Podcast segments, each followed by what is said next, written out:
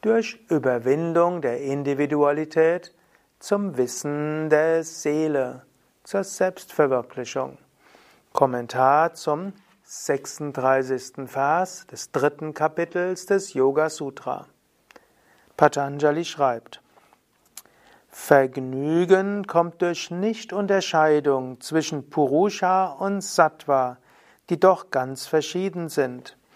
Durch Samyama auf die Interessen des Selbst statt auf die Interessen des Individuums kommt das Wissen um Purusha, um die Seele, um deine wahre Natur. Dieser Vers hat sehr viele Implikationen. Man könnte stundenlang über diesen Vers schreiben und sprechen. Zunächst einmal ist es eine Aussage, Vergnügen kommt durch Nichtunterscheidung zwischen Purusha und Sattva. Purusha ist deine Seele, Purusha ist Bewusstsein. Purusha ist das Selbst. Und dann gibt es auch noch Sattva. Sattva ist Reinheit. Und wie kommt Bhoga? Bhoga heißt irgendwo Vergnügen. Vergnügen kommt, weil du dich auf eine sattwige Vritti richtest. Oder Patanjali nennt es hier Pratyaya. Also Pratyaya ist ein Bewusstseinsinhalt. Wenn dein Bewusstseinsinhalt sattwig ist, dann spürst du dort Vergnügen. Man könnte auch sagen, in einen sattwigen Bewusstseinsinhalt reflektiert sich die Freude des Selbst. Also angenommen, du isst eine großartige Mango und dir macht das irgendwie viel Freude, die Mango zu essen, dann ist die Freude nicht in der Mango. Die Freude ist die Reflexion von Purusha, in der Vritti oder in dem Pratyaya, also in dem Bewusstseinsinhalt. Wenn du also einen, eine Vritti oder ein Pratyaya, einen Bewusstseinsinhalt hast, der sattwig ist, dann reflektiert er die Freude des Selbst.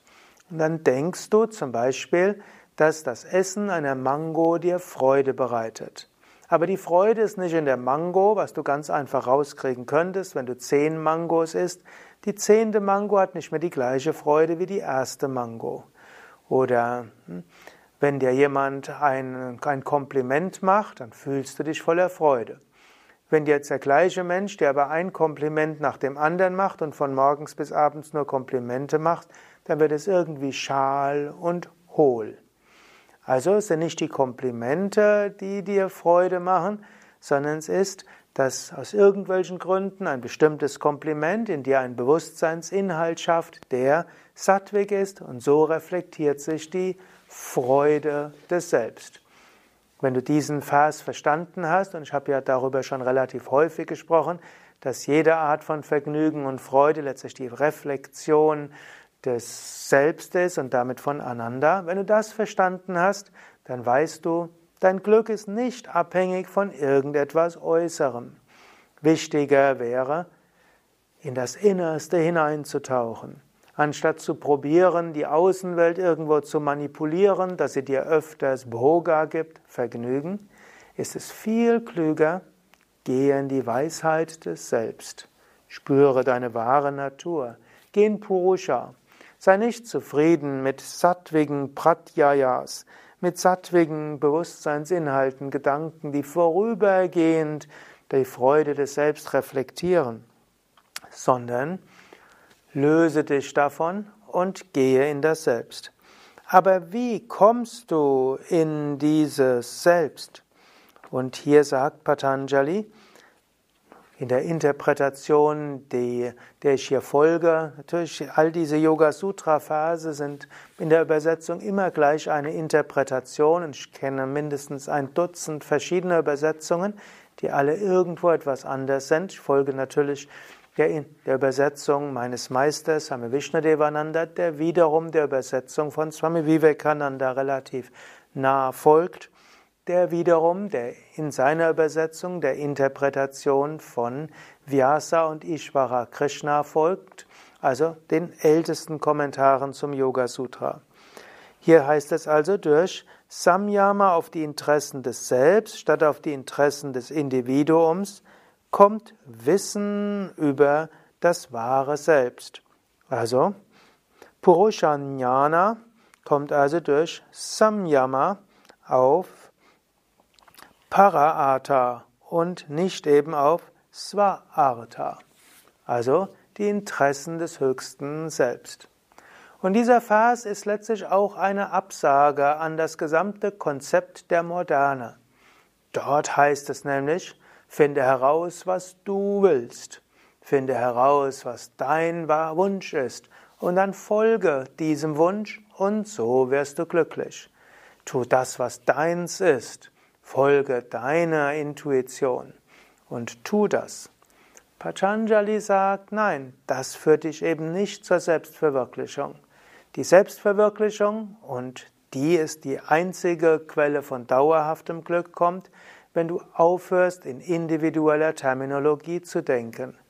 Statt zu überlegen, was will ich, was brauche ich, was macht mich glücklich, was fühle ich, was spüre ich, überlege im Sinne von, was will Purusha, was will das höchste Selbst, was will Gott, was ist meine übergeordnete Aufgabe.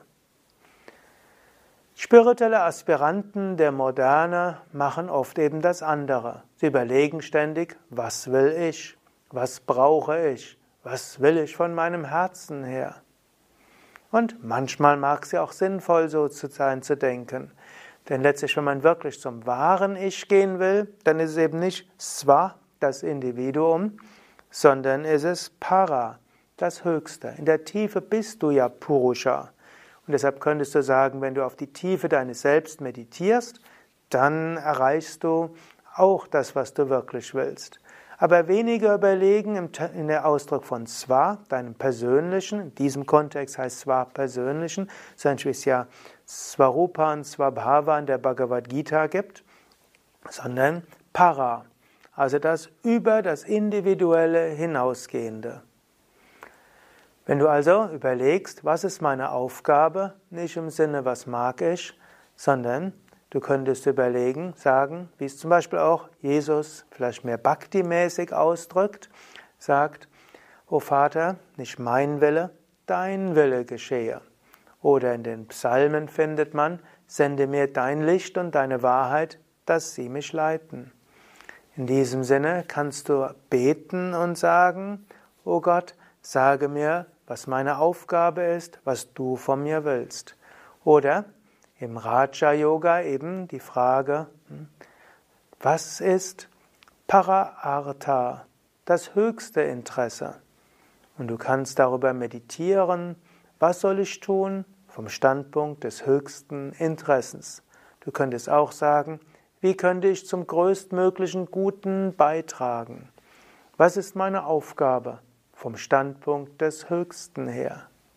Die Antwort ist natürlich nicht sofort offensichtlich, aber es ist eine andere Denkweise und eine andere Meditation, eine andere Konzentration, sich zu fragen, was soll ich durch diesen Körper und diese Psyche bewirken vom Standpunkt des Höchsten? Und nicht mehr so viel nachdenken, was will ich, was brauche ich und was äh, ist das, was mich persönlich glücklich macht. Denke ein bisschen nach und öfters mal am Tag frage dich, was ist meine Aufgabe vom Standpunkt des Höchsten? Mach es mit Gebet oder übe Samyama darauf. Und ich würde jetzt empfehlen, einen Moment lang zu überlegen und nachdenken. Wie häufig denkst du über dich nach und deine Bedürfnisse? Und könntest du das reduzieren und mehr Samyama ausüben, also Meditation üben über deine Aufgabe vom Standpunkt des Höheren aus. Mein Name Sukade von www.yoga-vidya.de